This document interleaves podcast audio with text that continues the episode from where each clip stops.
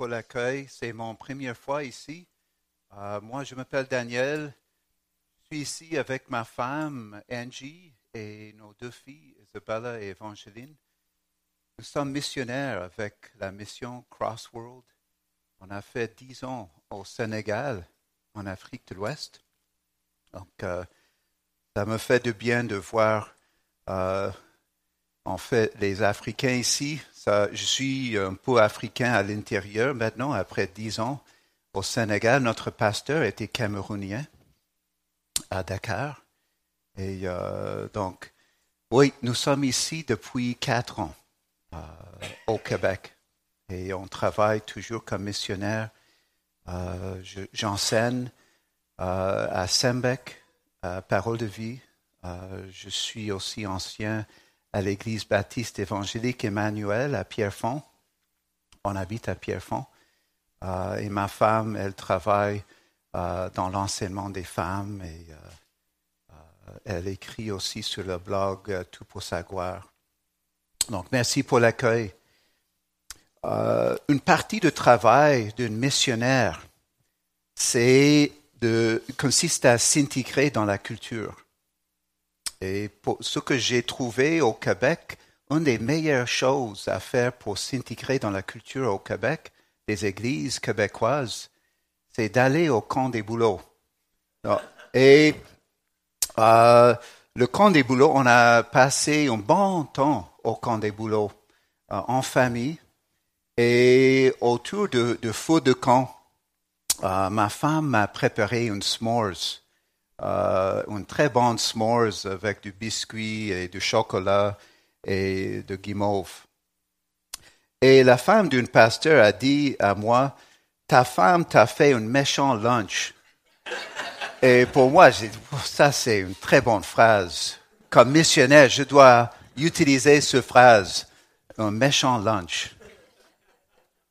Mais autour du camp du aussi, et pendant notre temps au camp des boulots, euh, j'ai vu à, nouveau euh, les épreuves que les chrétiens peuvent vivre, les différentes sortes d'épreuves. Euh, et pour moi, le ministère au camp des boulots, c'était un, un, temps accéléré dans le ministère. Les gens m'approchaient, au moins deux, deux personnes, avec les différents problèmes. Et les différents problèmes personnels dans leur vie. La question, c'est pas comment, euh, si les épreuves vont venir dans nos vies, mais comment passer à travers les épreuves. C'est ça la question. Euh, les épreuves vont venir. En fait, c'est un mot clé dans un Pierre.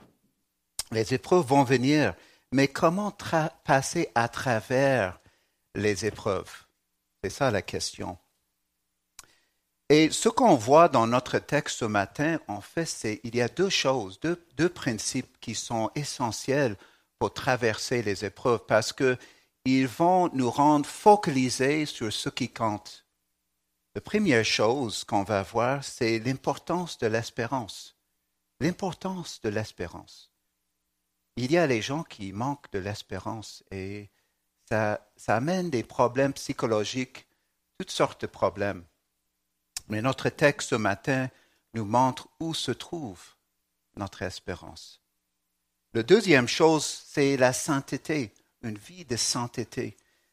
Et si on ne cherche pas une vie de sainteté, ça amène un autre paquet de problèmes dans nos vies, euh, des, conséquences de nos mauvais choix. Donc les deux choses, de vivre dans l'espérance et la sainteté, nous protègent de beaucoup de problèmes, beaucoup d'épreuves, et nous aident à passer à travers, passer à travers n'importe quelle épreuve. Donc tournez avec moi à 1 Pierre chapitre 1, verset 13 à 21. 1 Pierre chapitre 1, verset 13 à 21. C'est pourquoi saignez les reins de votre entendement, soyez sobre et ayez une entière espérance dans la grâce qui vous sera apportée lorsque Jésus-Christ apparaîtra. Comme des enfants obéissants, ne vous conformez pas aux convoitises que vous aviez autrefois, quand vous étiez dans l'ignorance. Mais puisque celui qui vous a appelé est saint, vous aussi soyez saints dans toute votre conduite, selon qu'il est écrit, vous serez saints car je suis saint. Et si vous invoquez comme Père celui qui juge selon l'œuvre de chacun, sans favoritisme, conduisez-vous avec crainte pendant le temps de votre séjour sur la terre. Et vous savez que ce n'est pas par des choses périssables, par de l'argent ou de l'or, que vous avez été rachetés de la vaine manière de vivre que vous aviez hérité de vos pères, mais par le sang précieux de Christ, comme d'un agneau sans défaut et sans tache, prédestiné avant la fondation du monde, il fut manifesté à la fin des temps à cause de vous. Par lui, vous croyez en Dieu qu'il a ressuscité des morts et lui a donné la gloire, en sorte que votre foi et votre espérance reposent sur Dieu. Le message principal de notre passage ce matin est ceci. En attendant le retour de Christ, vivons dans l'espérance et sainteté, en espérant le retour de Christ, en attendant le retour de Christ, vivons dans l'espérance et la sainteté. On va voir comment cette idée principale est développée à travers trois vérités dans notre texte. Verset 13, mettons toute notre espérance dans le retour de Christ. Et en versets 14 à 17, soyons saints car il est saint. Donc nous voyons nos deux mots espérance et sainteté. Et versets 20 à 21, rappelons le prix de notre rédemption. Rappelons le prix de notre rédemption. En attendant le retour de Christ, vivant dans l'espérance et la sainteté. Aussi, j'ai trouvé les parallèles avec la rédemption d'Israël de, de l'Égypte en Exode. Il y a au moins quatre parallèles avec la rédemption opérée par Dieu envers son peuple Israël dans le livre d'Exode. Saignez les reins de votre entendement, en fait, ça se trouve en Exode 12, verset 11, dans la Pâque. Avant de manger l'agneau, il doit saigner les reins de leurs vêtements afin d'être prêt pour quitter Égypte. Ça, c'est un, parallèle. Soyez saints car je suis saint, répété à plusieurs reprises dans Lévitique racheté en verset 18. Et en fait, ça c'est utilisé pour décrire ce qui se passe dans l'Exode de, des Israélites de l'esclavage en Égypte. Et dernièrement, le sang, en verset 19, le sang précieux de Christ comme d'un agneau sans défaut et sans tache. On voit ces mêmes mots dans Exode 12, verset 5. Donc, euh, le langage de la Pâque, le plus grand acte de rédemption dans l'Ancien Testament, ce langage, ces images sont utilisées maintenant pour notre salut, notre rédemption comme le peuple de Dieu. Donc, première chose des trois, mettons notre espérance dans le retour de Christ. Ça commence, verset 13 commence avec les mots c'est pourquoi. Ça nous indique que, en fait, Paul, euh, Pierre, en versets 3 à 12, vient de, de montrer le grandeur de notre rédemption que Dieu le Père a opéré pour nous en Christ son Fils. C'était même prophétisé et même les anges veulent plonger le regard dans cette rédemption. Donc, après de faire ça, notre texte dit c'est pourquoi? Donc, C'est une réponse au grand salut que Dieu a opéré à notre égard. C'est pourquoi? Donc on passe de notre salut à maintenant comment ça doit changer notre façon de vivre? Comment ça doit changer notre façon de vivre Nous voyons Pierre passer de la description de ce que Dieu a fait pour nous dans le salut à la manière dont cela devrait changer notre façon de vivre. Examinons cette phrase. Ça dit saignez les reins de votre entendement. Un commentaire a dit les contemporains de l'apôtre Pierre portaient une longue tunique qui est laissée flottante dans la maison. Mais lorsqu'ils voulaient marcher ou travailler, ils mettaient une ceinture autour des reins pour ne pas être gênés par les plis amples de cette tunique. Donc, cet langage, saigner les reins de votre entendement, c'est focaliser nos pensées sur ce qui compte. Verset Exode 12, verset 11, utilise, voici Exode 12, verset 11, quand vous le mangerez, l'agneau, la pascale, vous aurez vos reins sains, vos souliers aux pieds et votre bâton à la main, et vous le mangerez à la hâte. C'est la Pâque de l'Éternel. Donc, cette, cette, phrase est tellement intéressante. Et ça parle d'être prêt pour action. Et ça, ça se passe dans nos esprits, dans notre intelligence, d'avoir la capacité de focaliser nos, nos esprits sur ce qui compte. Soyez sobres. Donc ici, le contraire d'être sobre, c'est d'être ivre d'avoir un esprit qui est tordu et pas clair, mais soyez sobre, soyez focalisés sur ce qui compte et ayez une entière espérance, pas juste une partie de notre espérance, mais une entière espérance dans la grâce qui vous sera apportée lorsque Jésus-Christ apparaîtra. L'espérance dans la Bible, c'est pas une faible suet que j'espère les, les Habs vont gagner la match, ou j'espère qu'il ne va pas pleuvoir cet après-midi parce que j'ai des invités qui vont arriver. L'espérance dans la Bible, c'est une attente confiante. C'est une attente confiante. Et dans quoi devons-nous mettre toute notre espérance, pas seulement partiellement, nous devons mettre toute notre espérance dans le retour du Christ. Le retour du Christ et la grâce qui nous sera apportée ce jour-là.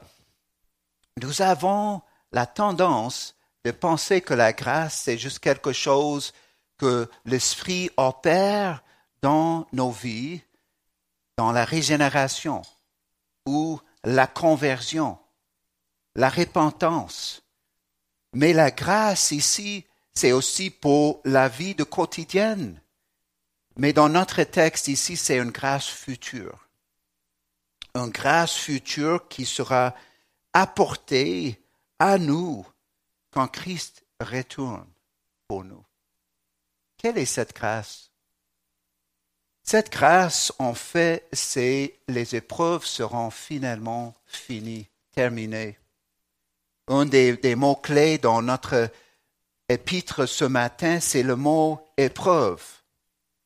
Chapitre 1, verset 6. C'est là ce qui fait votre joie, quoique maintenant, puisqu'il faut que vous soyez attristés pour un peu de temps par diverses épreuves.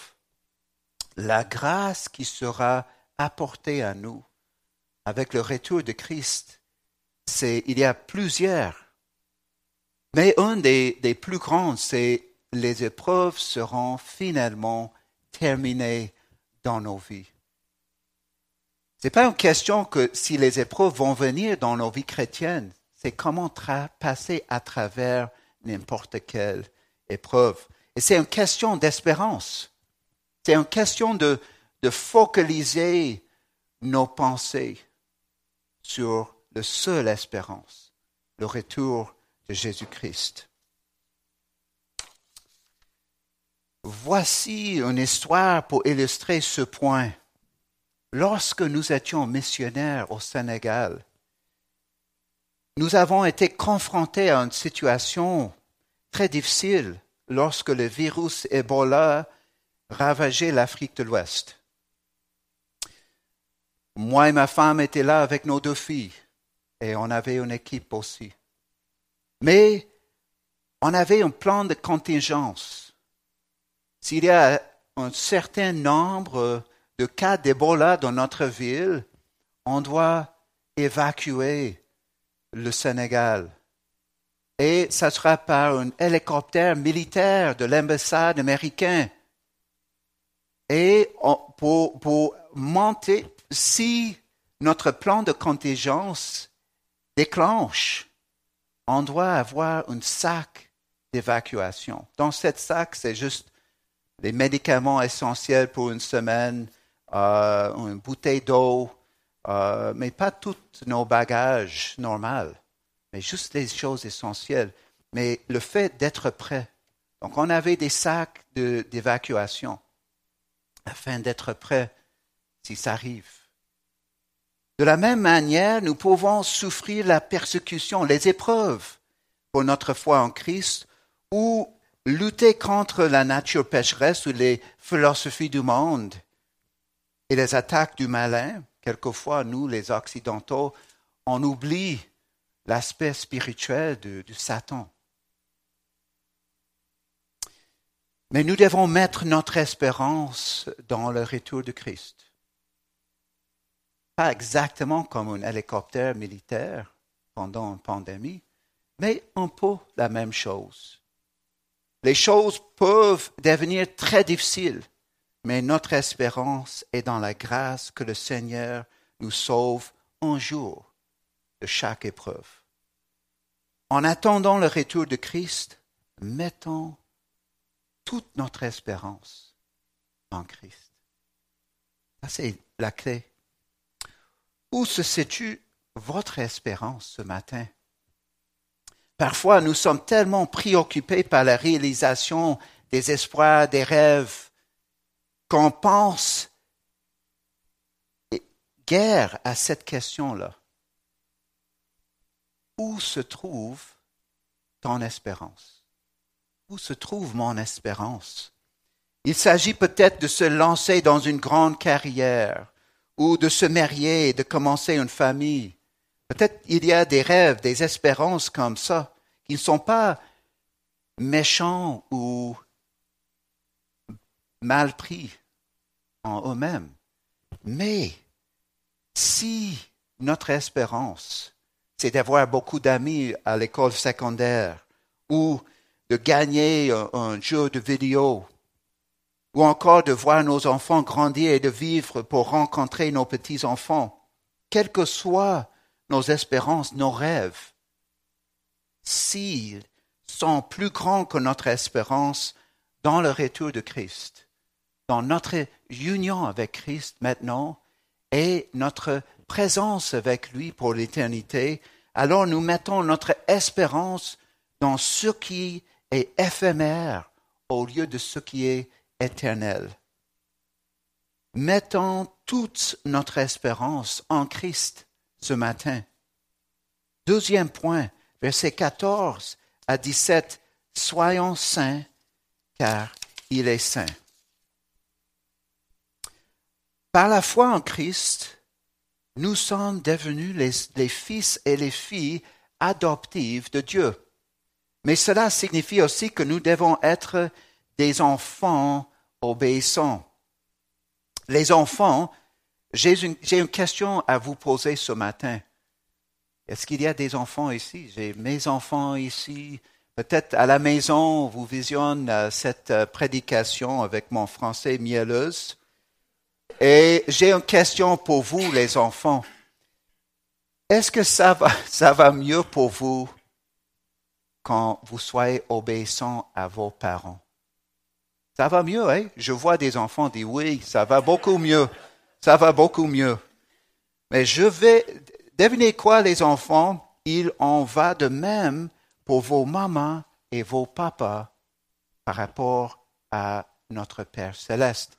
Pour vous les enfants, pour nous les adultes, ça va beaucoup mieux quand nous sommes des enfants obéissants à notre Père céleste.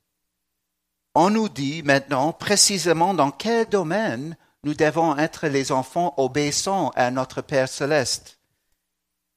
Ne vous conformez pas aux convoitises que vous aviez autrefois quand vous étiez dans l'ignorance.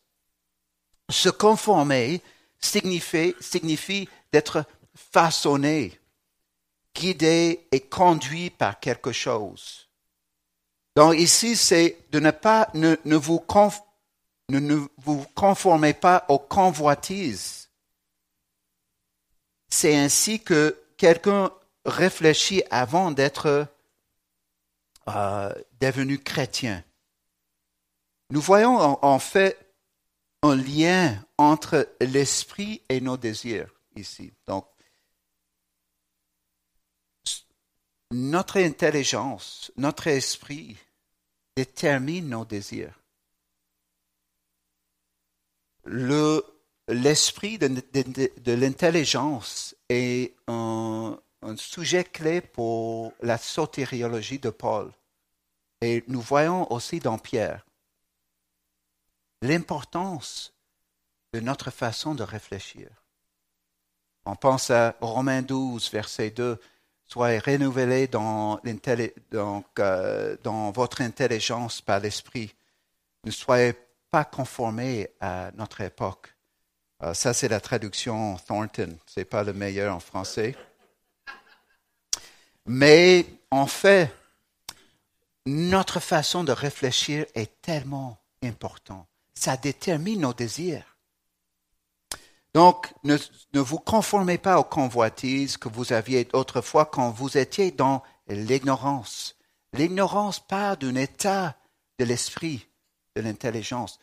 Paul, dans Ephésiens 4, verset 18, part du, en fait euh, du euh, le fait que les païens euh, vivent dans une ténèbre euh, par rapport à leur intelligence. On ne doit plus marcher en suivant l'ignorance.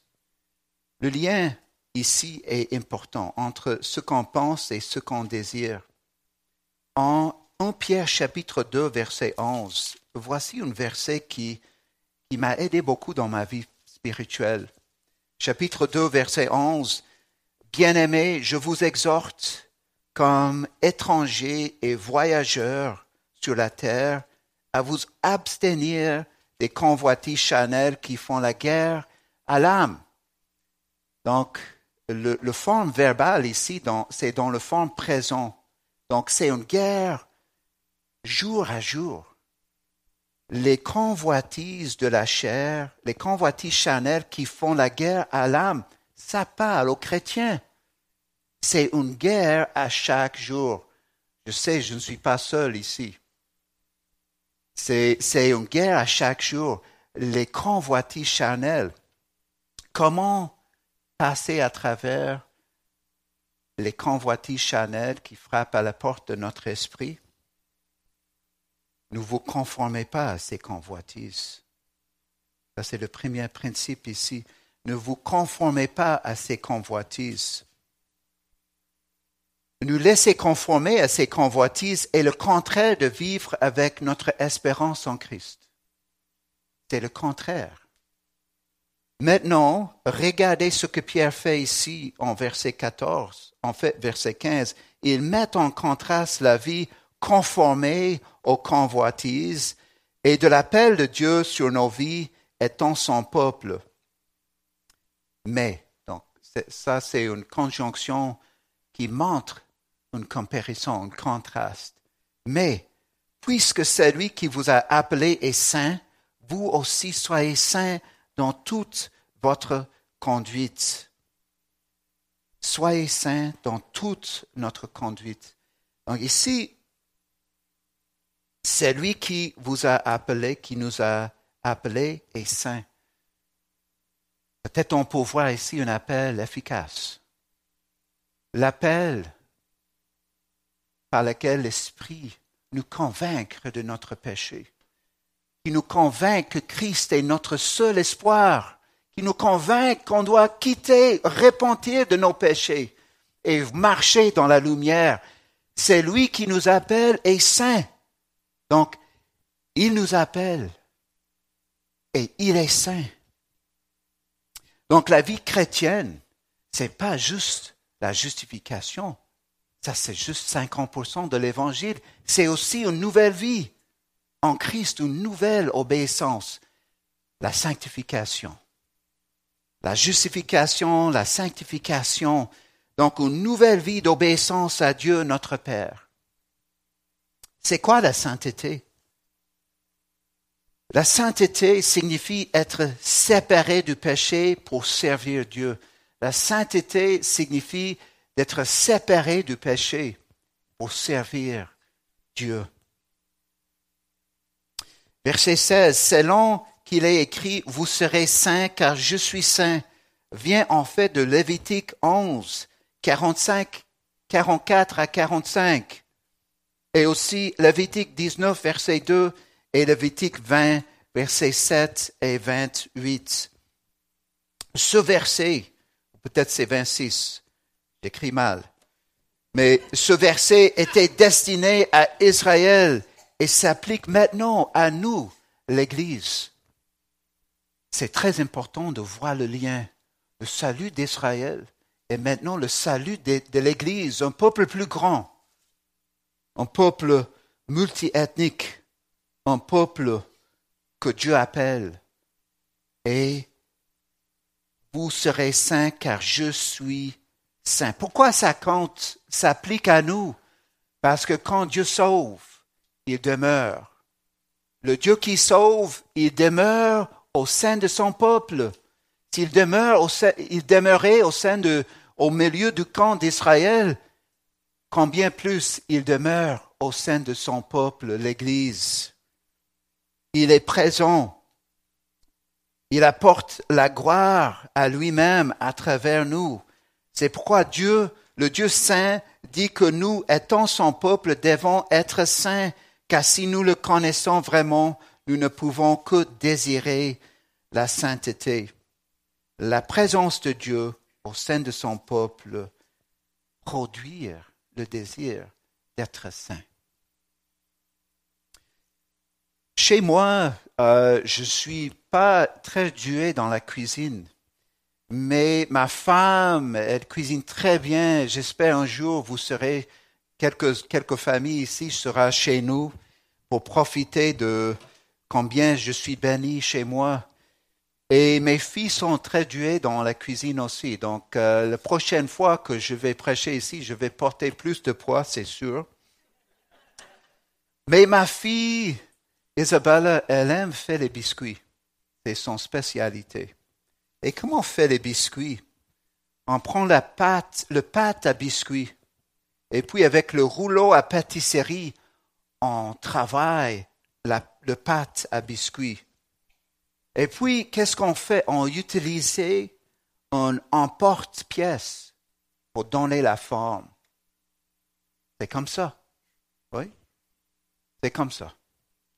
Mais de la même façon, presque la même façon, notre culture, notre monde veut nous conformer à son emporte-pièce, veut nous prendre dans son rouleau à pâtisserie pour nous changer la forme, pour changer nos idées, pour changer nos pensées, pour changer notre vision du monde, et puis de mettre l'emporte-pièce pour nous former à la, forme de notre culture qui connaît pas le Seigneur.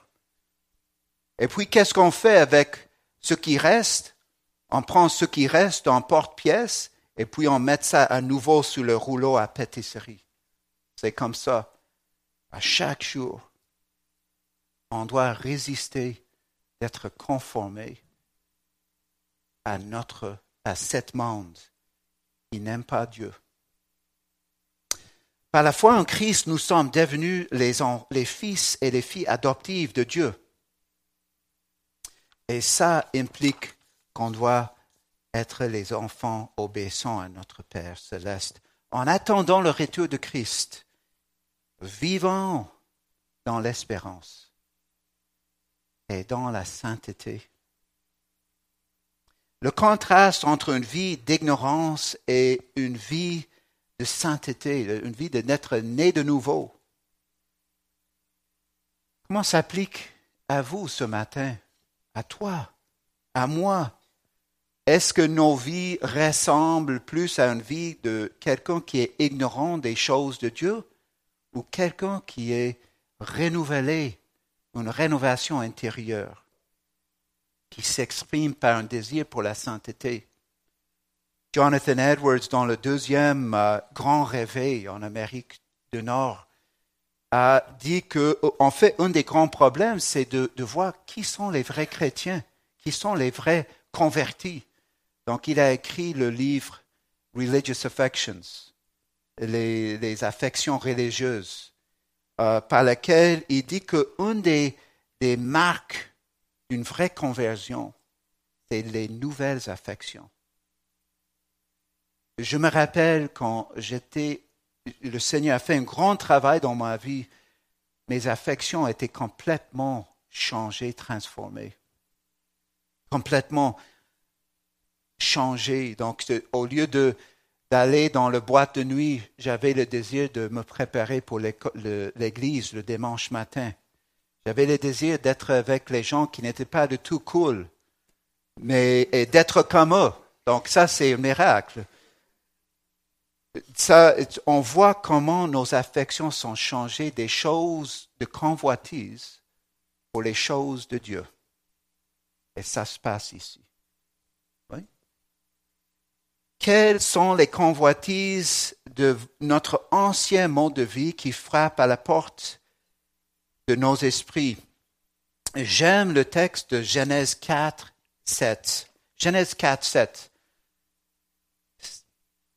certainement, donc c'est Yahweh Elohim, Dieu l'Éternel, qui parle à Caïn.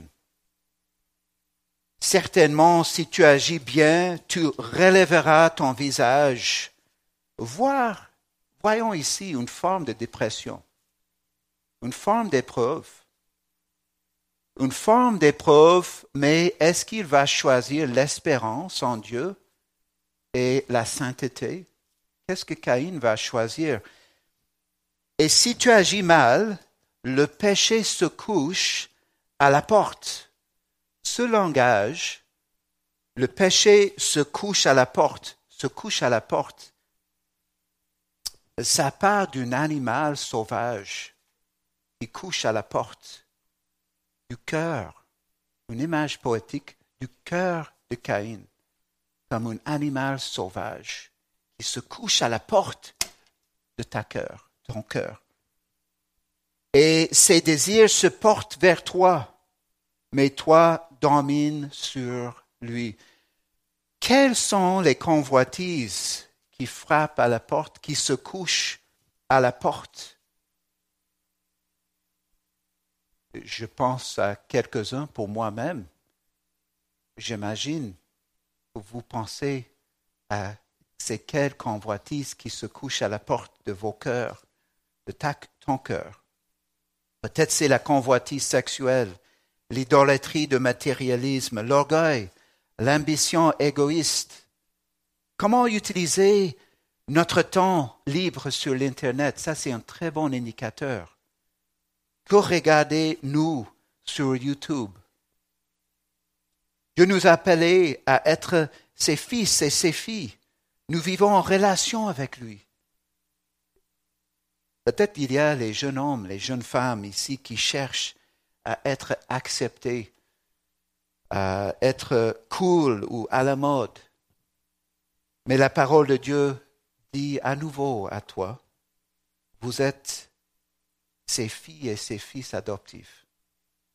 Parents, êtes-vous épuisés par les exigences de la famille et du travail? Avez-vous du mal à trouver du temps pour lire la Bible et prier? Votre marche avec le Seigneur s'est-elle refroidie en conséquence?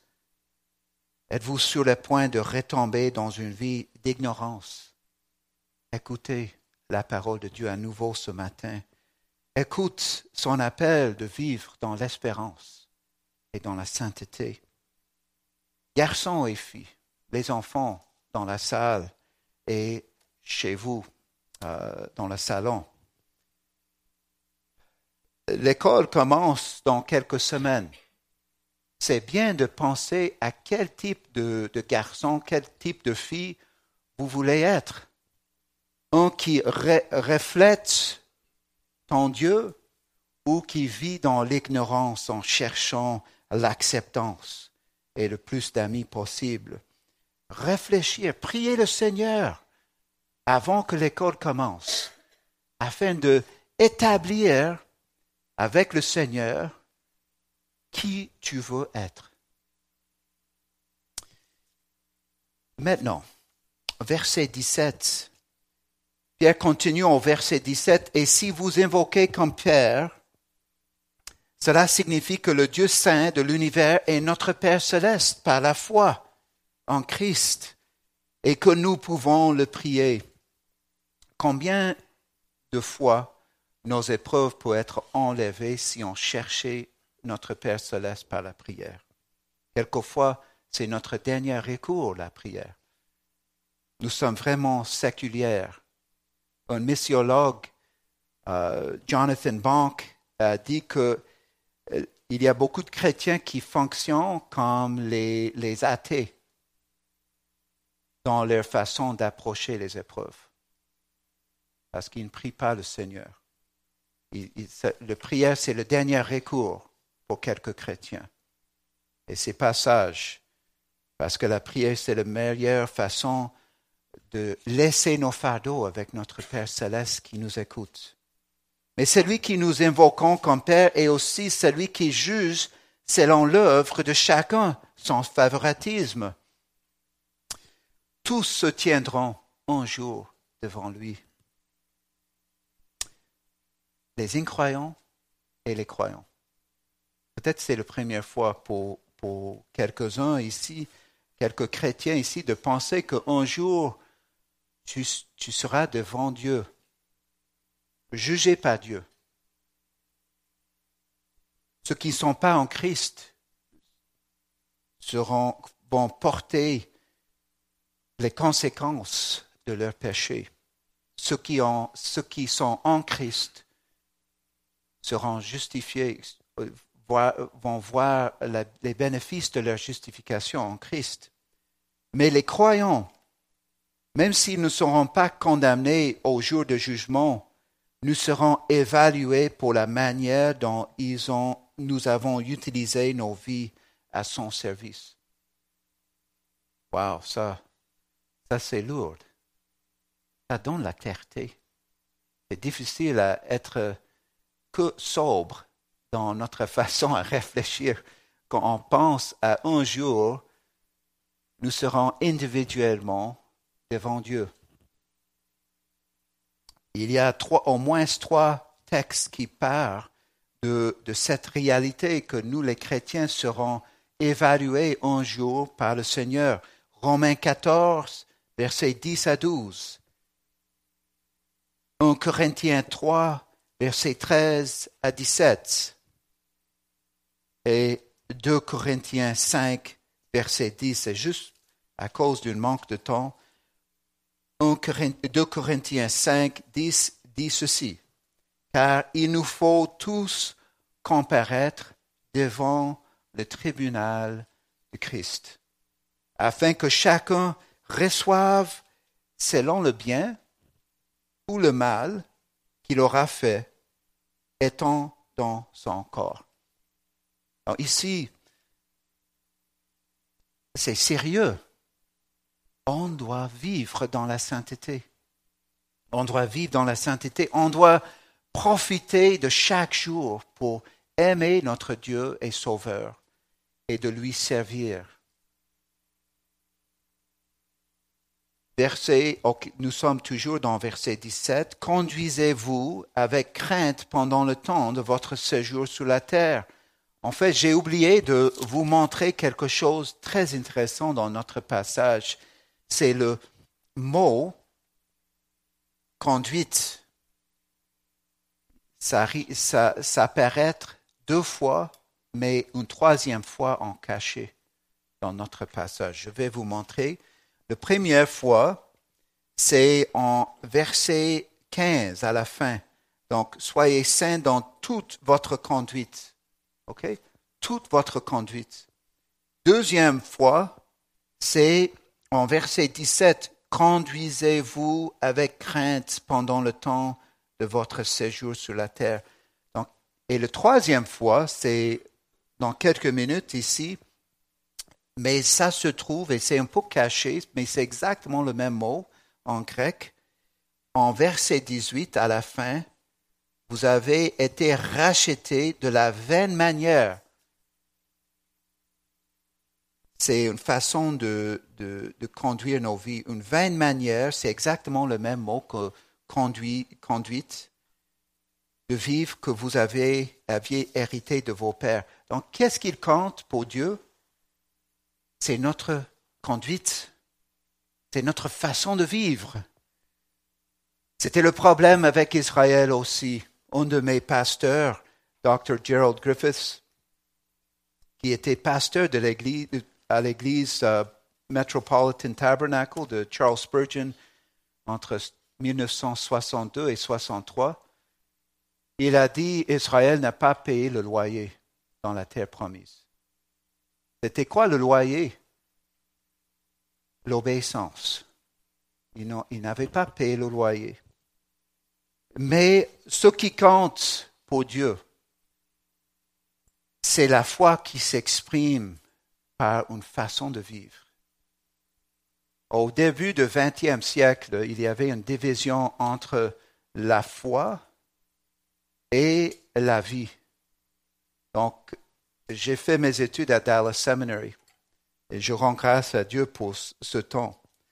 Mais en parlant avec quelques-uns, j'ai constaté que il y a les, parmi mes amis, il y avait quelques-uns qui ont pensé que la grâce dit que nous sommes sauvés par la foi, même si nos vies ne montrent pas le fruit de la sanctification. Mais ça, ce n'est pas ça qu'on voit ici la foi qui sauve s'exprime par une vie transformée. Même si c'est un petit fruit de, transformation.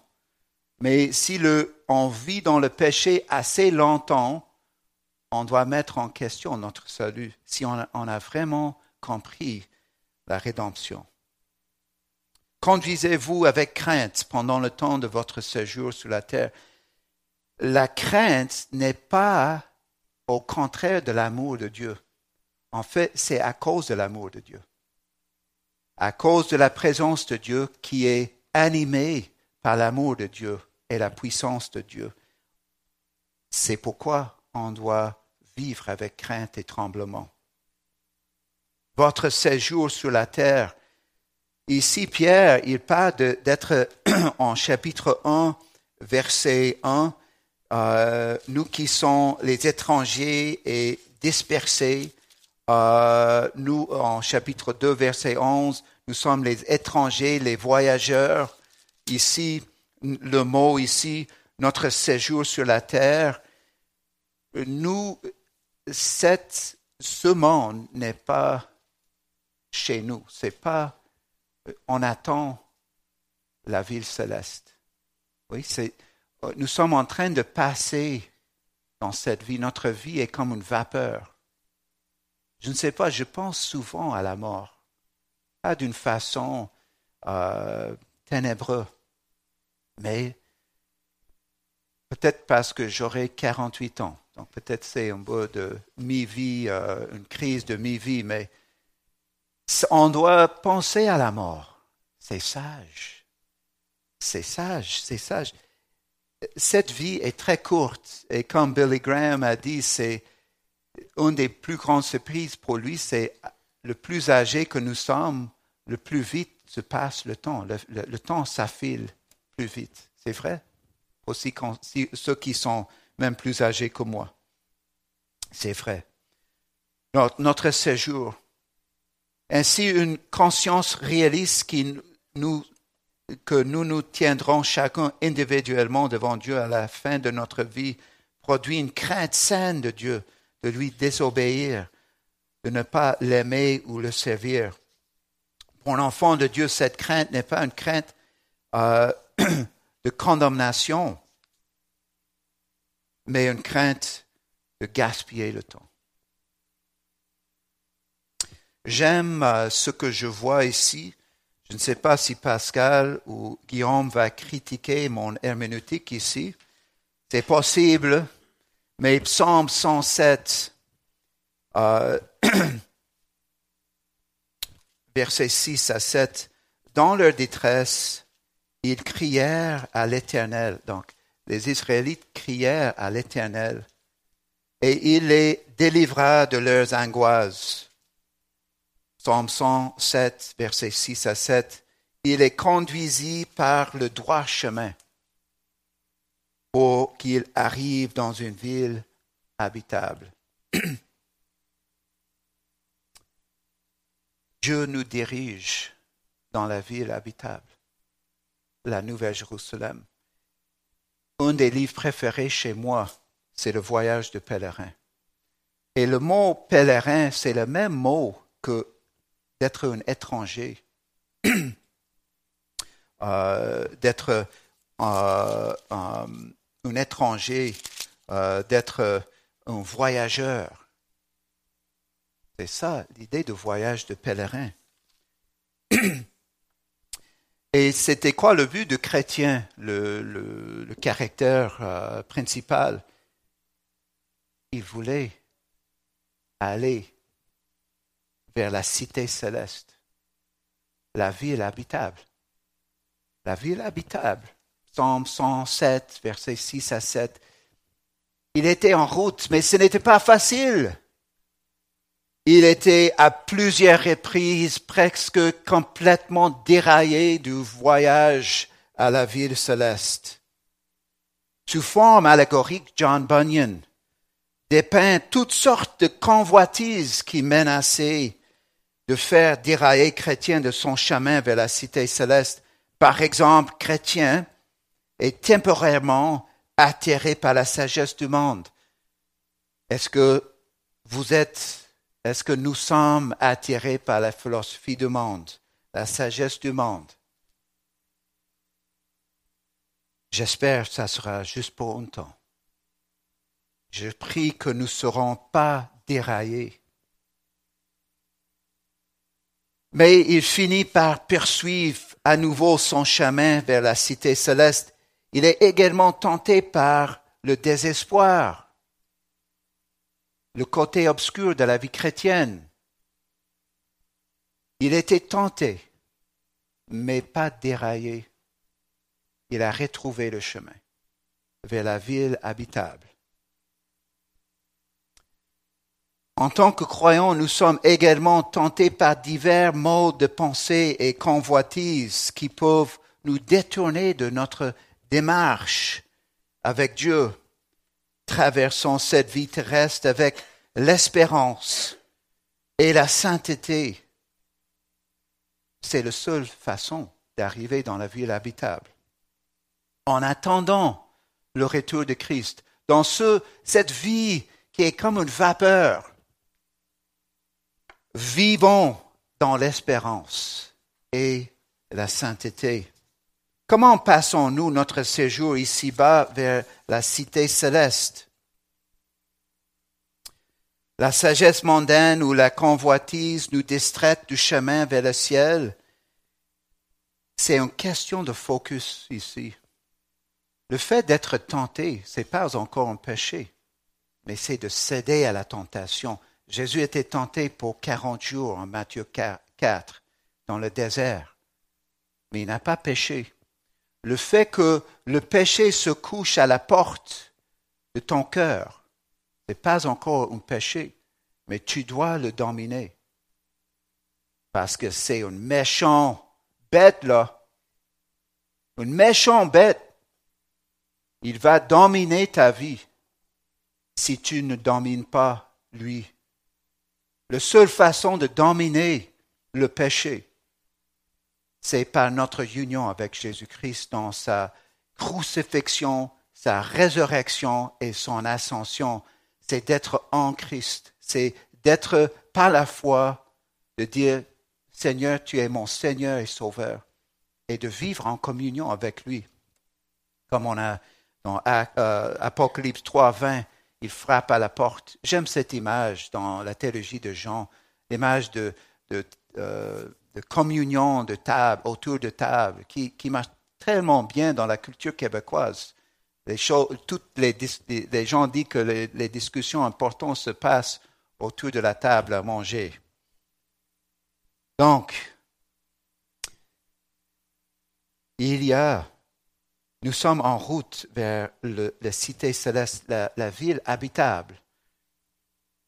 Et on doit maîtriser nos pensées en suivant la direction du Saint-Esprit et qui nous sommes en Christ.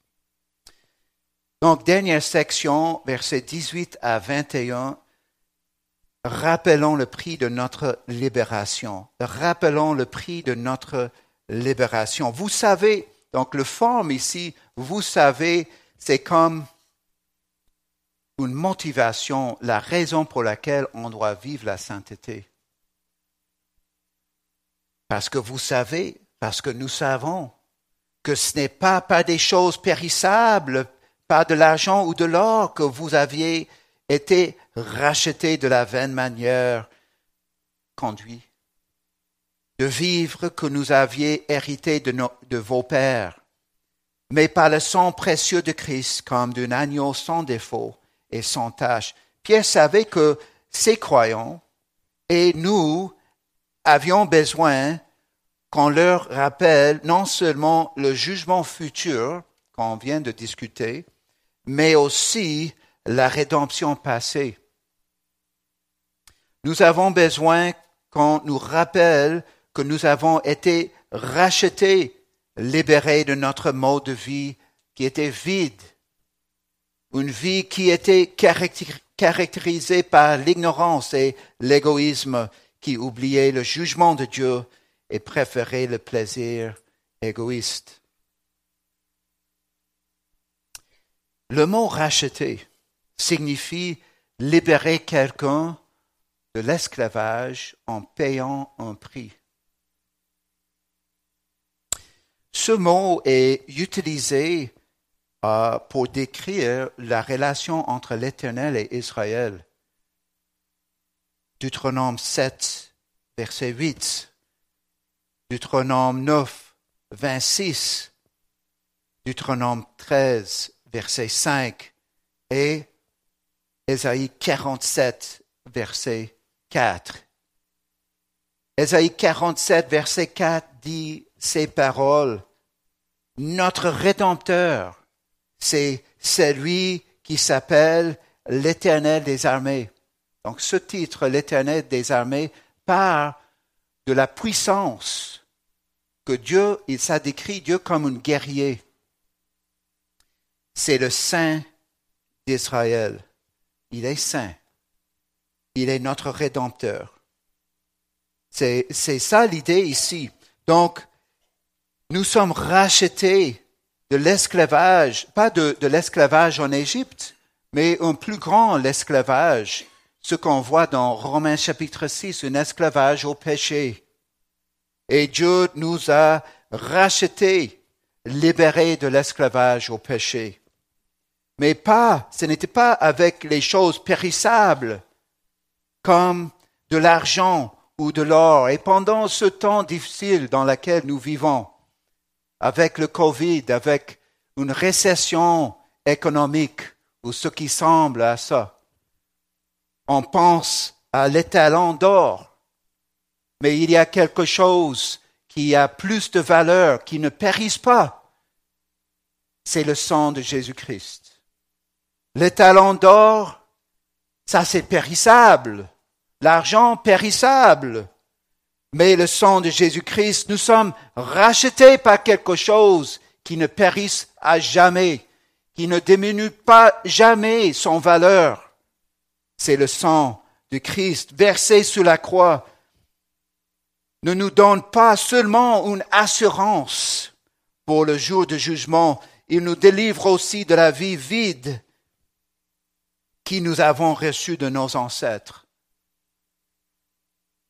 Le sang précieux de Jésus nous a libérés de l'esclavage au péché. Écoute-moi.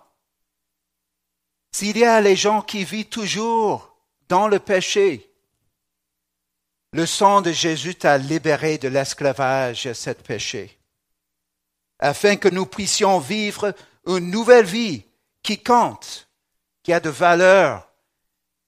Et quand tu seras un jour sur ton lit de mort, tu n'auras pas de regrets, parce que tu as vu à la lumière de l'Évangile.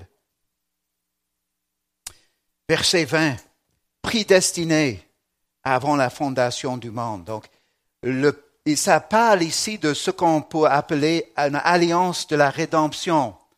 Euh, il y a quelques chrétiens, quelques théologiens qui pensent que avant la fondation du monde, dans la Trinité, le Père et le Fils surtout, mais aussi l'Esprit, ont décidé le plan de la rédemption. Et on appelle ça l'alliance de la rédemption qui précède même l'alliance avec Adam ou avec Noé, Abraham, Israël, David ou la nouvelle alliance. Avant la fondation du monde, ce qui est sûr dans notre texte, Dieu le Père a prédestiné Jésus, son Fils, à être notre Sauveur. Il fut manifesté à la fin des temps à cause de vous. Nous vivons dans la fin du temps, des temps. Depuis la, crucifixion, la résurrection et l'ascension de Jésus, nous vivons dans, à la fin des temps. Par lui, vous croyez en Dieu qui l'a ressuscité des morts et lui a donné la gloire en sorte que votre foi et votre espérance repose sur Dieu. Nous voyons ici tous les aspects de la passion de Jésus, le sang. Oh, aussi, cet langage de, le sang euh, d'un agneau sans défaute et sans tâche. Nous voyons ça dans Exode 12, verset 5. La veille de la rédemption d'Israël d'esclavage en Égypte, un parallèle, un lien je ne sais pas quel mot à utiliser ici, mais s'applique à nous en Christ. Nous voyons le sang de Christ, nous voyons Dieu qui l'a ressuscité des morts et lui a donné la gloire, sa part de son, sa résurrection et son ascension à la droite du Père. Son ascension à la droite du Père en tant que notre grand prêtre qui intercède pour nous, qui dans Actes des Apôtres, il est vraiment proche. Quand Étienne était en train d'être lapidé, il a vu Jésus debout à la droite du Père. Il est également impliqué dans nos projets de lui servir aujourd'hui. Sa mort, son sang, sa résurrection et son ascension. Je, sais, je connais dans ma vie chrétienne, j'ai rencontré au moins une personne, un chrétien, qui voulait juste prier à Jésus, pas à Dieu le Père. Pour derrière-plan, il avait des problèmes avec son Père terrestre. Donc, il n'était pas à l'aise de prier à son Père céleste. Mais en croyant en Jésus, nous croyons en Dieu. OK? c'est en croyant dans le sang de Jésus, la résurrection de Jésus, l'ascension de Jésus, notre texte, verset 21, nous croyons en Dieu et notre foi et notre espérance reposent sur Dieu. Un bénévole à l'hôpital de Stanford a fait la connaissance d'une petite fille nommée Lisa, qui souffrait d'une maladie rare et grave. Sa seule chance de guérison semblait être une transfusion sanguine de son frère de cinq ans, qui avait miraculeusement survécu à la même maladie et avait développé les anticorps nécessaires pour la combattre. Le médecin a expliqué la situation à son petit frère et lui a demandé s'il était prêt à donner son sang à sa sœur. Je l'ai vu hésiter un instant avant de prendre une profonde inspiration et de dire oui, je le ferai si cela peut sauver Lisa. Au fur et à mesure de la transfusion, il s'est allongé dans le lit à côté de sa sœur et a souri comme nous tous en voyant la couleur revenir à ses joues. Puis son visage est devenu pâle et son sourire s'est effacé. Il a levé les yeux vers le médecin et a demandé d'une voix tremblante, Vais-je commencer à mourir tout de suite? Étant jeune, le garçon avait mal compris le médecin. Il pensait qu'il allait devoir lui donner tout son sang pour sauver la vie de sa sœur. Christ, il a donné son sang en sachant qu'il va mourir pour toi, en sachant que ça va coûter sa vie. Que se passe-t-il si nous oublions le jugement futur? On va continuer dans les convoitises. Ça ne vaut pas la peine de chercher la sainteté si le jour de jugement, c'est une illusion. Si nous oublions ce jour de jugement, nous serons tentés à continuer à vivre dans la convoitise. Si nous oublions la rédemption passée, la prix de notre rédemption, on va questionner l'amour de Dieu. Ça, c'est également un grand problème.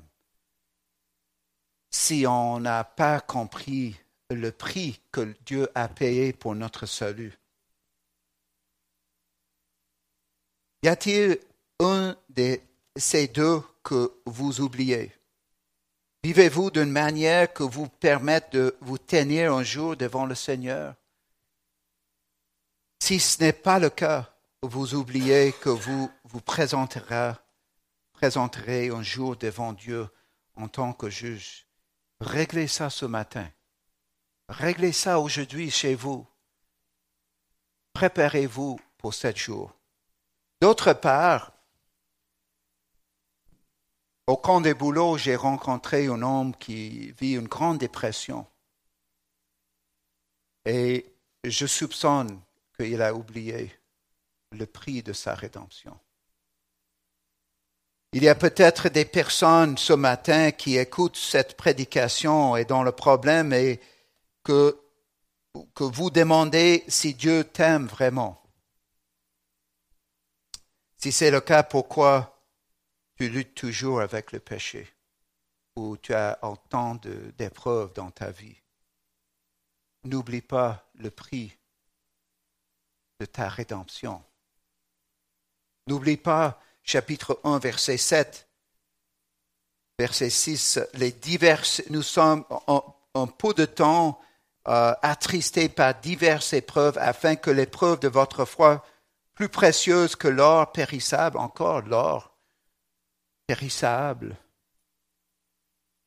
qui cependant est éprouvé par le feu, et pour résultat la louange et la gloire et, l'honneur lorsque Jésus-Christ apparaîtra. On a l'or périssable encore dans ce texte, l'apparition de Jésus un jour, l'épreuve dans le présent et comment passer à travers. Ça ne va pas durer pour toujours cette épreuve dans ta vie.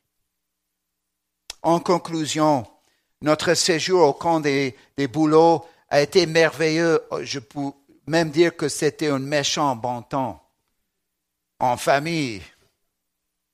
Mais je me suis, j'étais vraiment frappé à nouveau par les épreuves que je vois que les chrétiens vivent, soit les, la dépression, euh, les problèmes dans leur couple ou un péché récurrent. J'ai, fait un ministère envers tous les trois dans une semaine,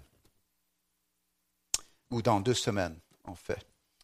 Mais le passage aujourd'hui nous donne le message dont nous avons besoin en toute période de l'épreuve.